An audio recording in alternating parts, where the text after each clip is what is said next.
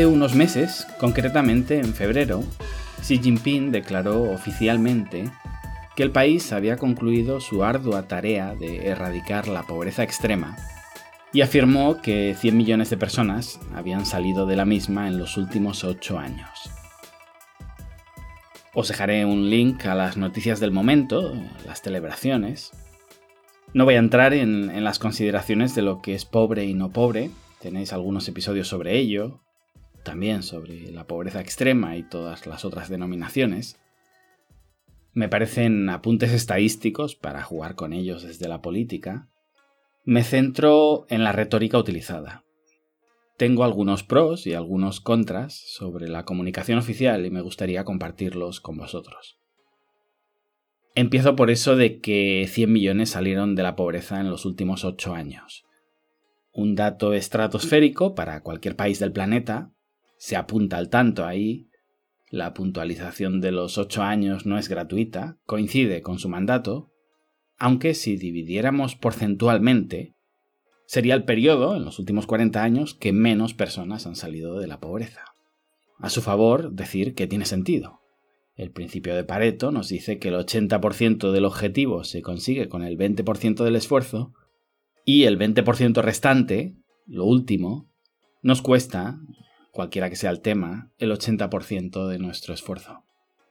Es decir, era relativamente fácil sacar a un número elevado de personas de la miseria en los años 90 y 2000, cuando China venía de décadas de devastación económica, el propio mercado recién liberalizado iba haciendo el trabajo, pero cada vez cuesta más sacar de la miseria a los últimos. Y los que quedan descolgados, esos ya únicamente pueden mejorar su posición en la tabla con intervención estatal.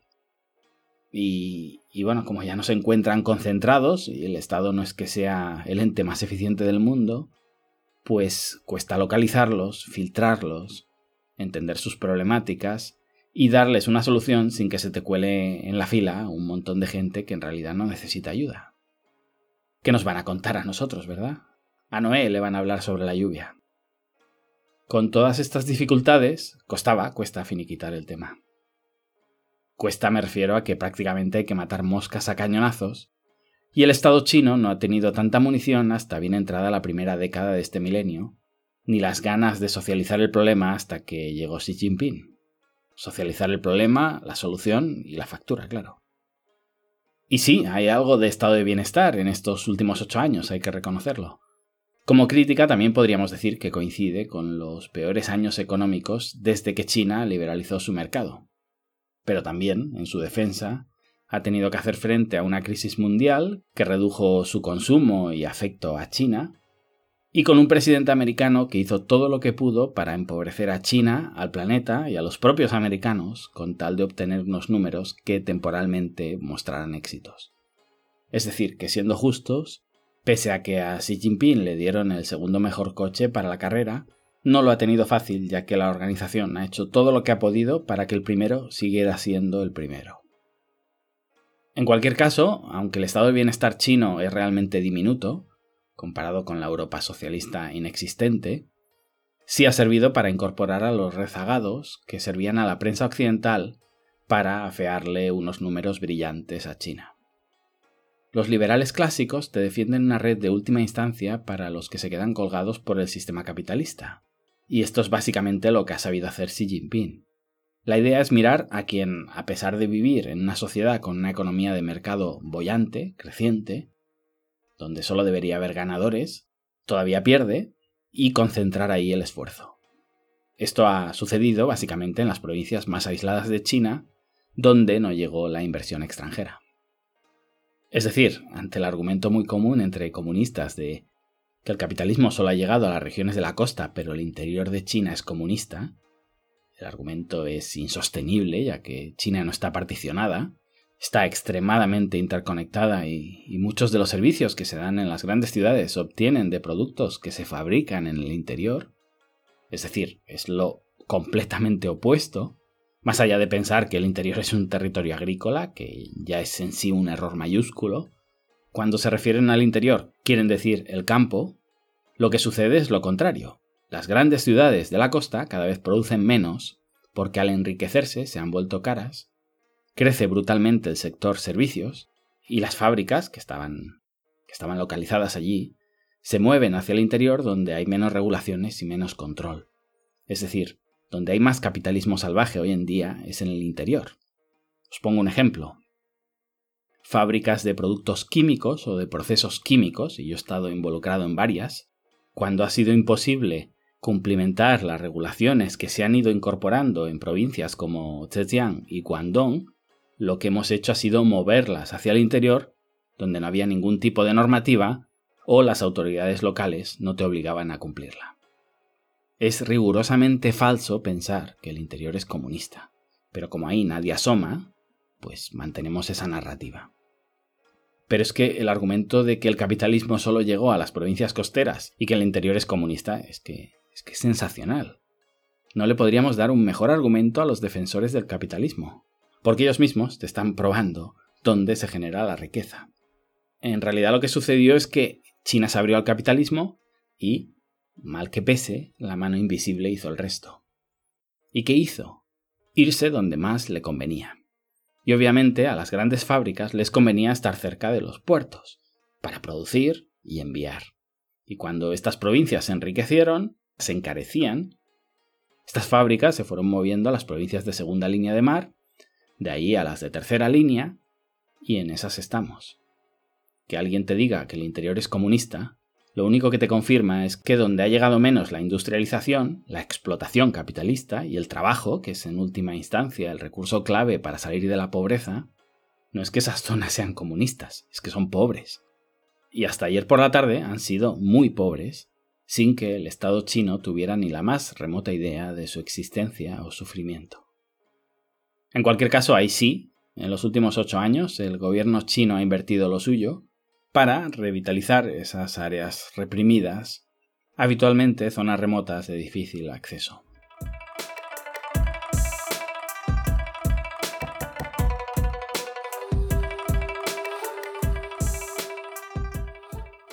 Mi visión es que el presupuesto chino, los planes quinquenales y todo lo demás, imitando a Singapur en los últimos 40 años, se han quedado a medio camino.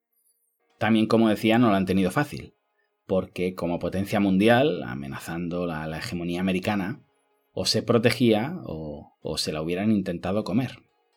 Es decir, la guerra tarifaria que inventó Trump, con una China débil militarmente, no hubiera sido una guerra tarifaria. Dicho de otra manera, no han tenido un crecimiento similar a los otros dragones asiáticos, donde recibían inversión extranjera y podían dedicarlo todo a crecimiento, mantener impuestos bajos y fiarlo todo al mercado. No, China no podía deshacer la cerca. Al contrario que Corea del Sur o Taiwán, el gobierno chino debía quedarse un pedacito del pastel, invertirlo en defensa y en sectores estratégicos, en geopolítica, y pensar en el mañana. Porque si algún día salían de la miseria, no iban a ser un país simpático que le cae bien a todo el mundo, sino todo lo contrario. Y es justamente lo que ha sucedido. Es decir, los miembros del partido fueron previsores, se pusieron la venda antes de la herida, si queréis, también quizá creando una profecía autocumplida. A mi juicio, está recordando continuamente el siglo de humillaciones por parte de las potencias extranjeras no es saludable, está demasiado presente en el adoctrinamiento nacionalista chino, pero no vamos a dar nosotros lecciones de adoctrinamiento, así que, bueno, a ellos les ha servido y han conseguido crecer sostenidamente hasta optar a hegemón mundial sin sentirse amenazados militarmente. Un escenario inédito desde los años 80 y por el que nadie apostaba a principios de siglo. Todo esto para deciros que China, o mejor dicho el gobierno chino, ha invertido en armas, ha invertido en cohetes espaciales, ha invertido en dólares, en deuda americana, en oro, ha invertido en otros países, ha invertido en empresas públicas fuertes, también ha invertido en empresas privadas, pero apenas ha invertido en un Estado social. De ahí que en la discusión del episodio anterior con Fonseca le dijera que aceptando el término dictadura, que ahí le decía aquí nos estamos peleando por los decimales, me parece más una dictadura de derechas que de izquierdas.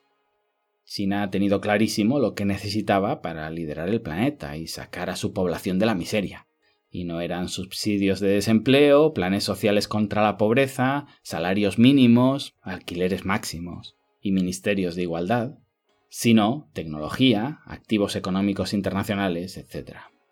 Y también, por supuesto, puentes, autopistas, puertos, etc. No está de más recordarlo, los pantanos de Franco no convierten a Franco en comunista. China no ha garantizado igualdad de resultados a través de la redistribución de la renta. Todo lo contrario. Le ha interesado muy poquito ese modelo, puesto que en la cultura china la meritocracia, el trabajo duro y el enriquecimiento a base de, de esfuerzo están más valorados que en el rincón más neoliberal que podáis imaginar. Pero, ¿y esos puentes, carreteras y puertos? Básicamente es la idea de que el Estado genera un marco en el que poder prosperar, una supuesta igualdad de oportunidades, y a partir de ahí que cada cual llegue hasta donde pueda. Resumiéndolo, las infraestructuras son la base necesaria para que el petróleo y el cobre lleguen y los juguetes y los iPads salgan. Y en ese contexto, en estas discusiones del sistema político chino, siempre me he preguntado por qué teniendo los hospitales sobresaturados, siendo de pago, repito, siendo de pago, no se creaban más. Si lo paga el que lo consume y tienes más demanda que oferta, crea más, ¿no? Después, claro, ya, ya me doy cuenta. Me doy un paseo en metro por Barcelona, veo lo saturado que está, hago números y observo que se paga uno de los tickets más caros de Europa ajustado por renta per cápita local, y que aún así pierde dinero, y lo entiendo todo. Un servicio público, por ser de pago, aunque tenga unos precios carísimos y una clientela masiva esclava de una situación monopolística, no se vuelve eficiente sigue siendo público. En cualquier caso, os decía que el gobierno chino se ha invertido para acabar de incorporar a estos últimos rezagados. Ya tenía menos pobres proporcionalmente que Estados Unidos cuando Xi Jinping llegó, pero requería poco dinero comparativamente. El presupuesto del gobierno chino es hoy ya imponente, y colgarse esa medalla no era apenas costoso. Y como generar aplausos es un comportamiento adictivo, intuyo que el Estado socialista viene para quedarse. Como sucede en Europa, en Estados Unidos y en prácticamente cada lugar del mundo, sobre todo en las democracias, donde sale gratis prometerle dinero a tus votantes, ya que en última instancia esas promesas las pagan ellos, cada año un par de puntos más del PBI se destinarán a concesiones socialistas y a medida que vas destruyendo la economía y recaudas menos, te ves obligado a subir impuestos para maquillar tus cifras de pobreza a la opinión pública. El problema es que ese gasto, consolidado en tu presupuesto, esos impuestos contribuyen a desgastar todavía más tu economía. Y entras en un círculo vicioso del que, del que es difícil salir. Principalmente las democracias, porque los partidos de la oposición, sean del signo que sean, incidirán en lo poco que inviertes en la gente tratando de ganarse la opinión pública. En China, aunque no tienen ese problema, si tienen facciones, Algún día sería interesante tener un debate intelectualmente honesto para evaluar si las facciones en un sistema autoritario no, no se parecen a los partidos en una pseudodemocracia, sin que ningún talibán eurocentrista se me tire al cuello por poner en duda su sistema. Como expliqué una vez, si al Congreso de los Diputados lo llamaras Partido Único Español, y a los partidos los llamaras facciones, y a los ciudadanos les dejaras votar entre facciones, ahí lo tienes. ¿Qué estás diciendo? ¿Que China es una democracia? No, no, no, no, no. Estoy diciendo que lo vuestro no lo es. Y que en China al menos somos más conscientes de lo que tenemos. En cualquier caso, os decía que, que dentro del partido también hay voces discordantes, distintas sensibilidades y vertientes políticas, y al final, aunque sean otra frecuencia de sonido, la presión también la reciben. Si la política es un equilibrio entre los que quieren entrar y los que no quieren salir, creedme los sistemas actuales, a uno y otro lado de la ruta de la seda, se parecen bastante.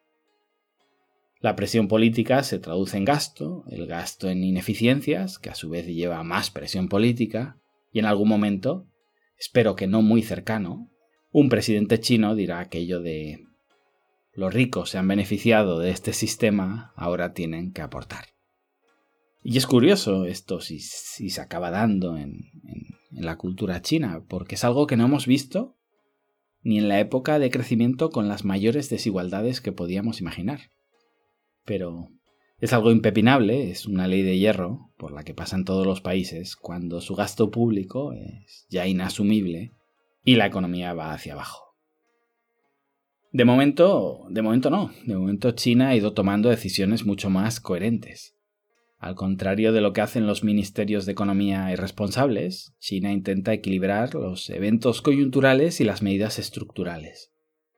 ¿Qué significa esto? Os pongo un ejemplo. Durante la burbuja inmobiliaria en España, el Estado español recaudaba más, recaudaba muchísimo más. Esta recaudación era coyuntural. Si el sector inmobiliario va como un tiro, yo recaudo muchos impuestos de esa actividad, recaudo de los sueldos que genera esa actividad, recaudo IVA cuando esos trabajadores de la construcción salen a consumir. Es un círculo virtuoso fenomenal cuando te llevas una parte de lo que generan tus súbditos. El problema es que es que es un círculo virtuoso coyuntural, es decir, que se debe a una coyuntura concreta. Hablando en plata, temporal. ¿Qué sucedió? Que los gobiernos que vivieron esa burbuja, el PSOE principalmente, pero no solo, se dedicaron a gastarse ese dinero de manera estructural. ¿Y esto qué significa? Que asumes gastos recurrentes en el tiempo. Ejemplo, Gano 2.000 euros todos los meses. Imaginemos que ese es mi sueldo. Y me gasto todo mi sueldo cada mes. Vivo al día, pero me va bien. A mi empresa también le empieza a ir muy bien y reparte todos los meses beneficios. Y el primer mes reparte 1.000 euros, el segundo mes reparte otros 1.000 euros extra, el tercero igual, y decido comprarme un piso porque con esos 1.000 euros extra me da para pagar la hipoteca. ¿Qué es lo que he hecho? He convertido un ingreso coyuntural en un gasto estructural. ¿Por qué es un ingreso coyuntural?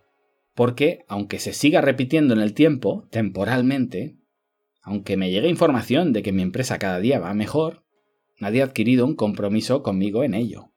Reparten esa paga extraordinaria porque hay beneficios, y el día que no los haya dejaré de recibirla. ¿Y qué he hecho yo con esos ingresos coyunturales? Los he asimilado, los he asignado a un gasto estructural. Una hipoteca de la que no podré desprenderme si en algún momento mi ingreso coyuntural desaparece. ¿Qué hizo el Estado español con los ingresos coyunturales derivados de la burbuja inmobiliaria que ellos mismos denunciaban? Contrataron funcionarios, crearon leyes como dependencia. Para los que escucháis fuera de España, pensad en prestaciones sociales a las que te comprometes y luego no puedes eliminar de un plumazo. En cualquier caso, se comprometieron a largo plazo confiando en ingresos a corto plazo. ¿Qué hubiera sido un gasto no estructural? Pues, por ejemplo, devolver deuda. Este año tengo un ingreso extra que no me esperaba, me lo gasto en devolver una parte de mi deuda. Este año tengo un dinero que no tenía planificado, lo invierto, lo presto, algo que me suponga un gasto único, no un gasto recurrente en el tiempo. ¿Y qué ha hecho China? Justamente eso. Lo contrario que España. China podía haberse gastado todo el superávit que ha ido teniendo en planes sociales, en jubilaciones o en una sanidad pública universal y gratuita. Cosas que suenan genial y que te hacen ganarte el aplauso fácil de tu público y te hacen ganar votos cuando, cuando tu sistema político te hace depender de ellos. Pero, bueno, o bien porque no se fían de que esos ingresos vayan a estar siempre ahí, o bien porque se han fijado en lo que ha ido pasando con el estado de bienestar europeo, o bien porque saben manejar una tabla de Excel y, que no salga siempre negativo, o bien porque al no ser una democracia no tienen que arruinar al país prometiéndoles cosas imposibles a sus votantes. Bueno, sea cual sea la razón, lo dejo a vuestro criterio.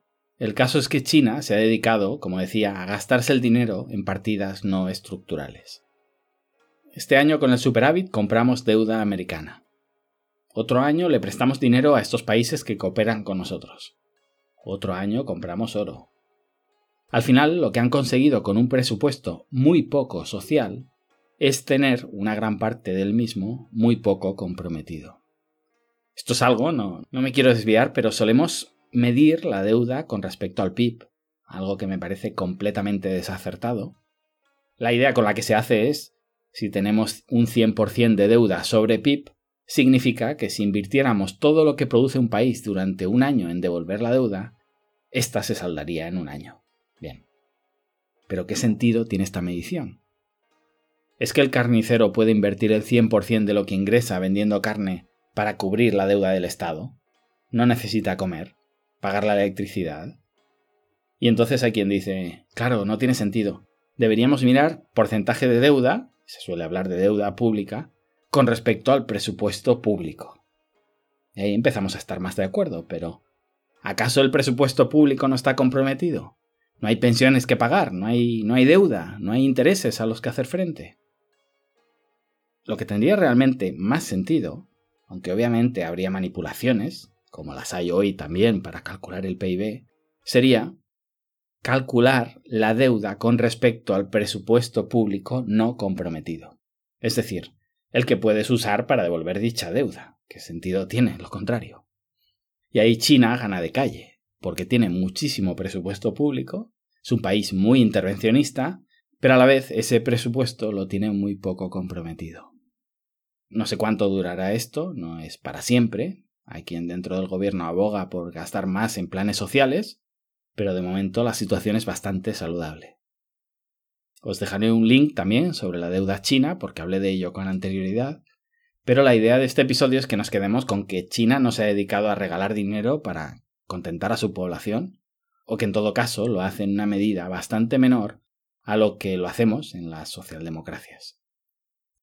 Os pongo otro ejemplo de, otro tema en el que los chinos han sido muy cautos. Los primeros años de recesión mundial, de, de, la crisis de 2008, China apenas los notó. Pero la segunda década de este siglo no ha sido fácil. No me paro aquí, pero la idea es que lo que impacta en el planeta China lo sufre amortiguado con algunos meses o años de desfase. Y lo que hizo China es, por ejemplo, en lugar de subir el IVA, Creo que España lo hemos subido dos veces machacando a la población, partidos de derechas y izquierdas, poca diferencia en lo fundamental, aunque nos matemos por ellos. Lo que hizo China, por el contrario, es bajar el IVA, del 17 al 13%. Es decir, la idea ha sido acercarnos a Hong Kong o a Singapur y alejarnos de lo que hacen Francia o España. La dictadura comunista aplicando políticas neoliberales, reduciendo cuatro puntos el IVA en lugar de aumentarlo para gastar más desde el Estado, como marca el manual del autoestopista keynesiano? Efectivamente. ¿Os imagináis que en España el IVA fuera ocho puntos más bajo? ¿Que todo costara un 10% menos? Es decir, que vuestro sueldo tuviera un 10% más de poder adquisitivo con las vueltas que le está dando el gobierno a bajar temporalmente el IVA de la factura de la luz, que es algo fundamental. Imaginad esto para todos los bienes del mercado.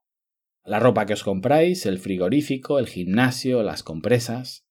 Bueno, pues esa ha sido la estrategia china. Y ahí están los resultados.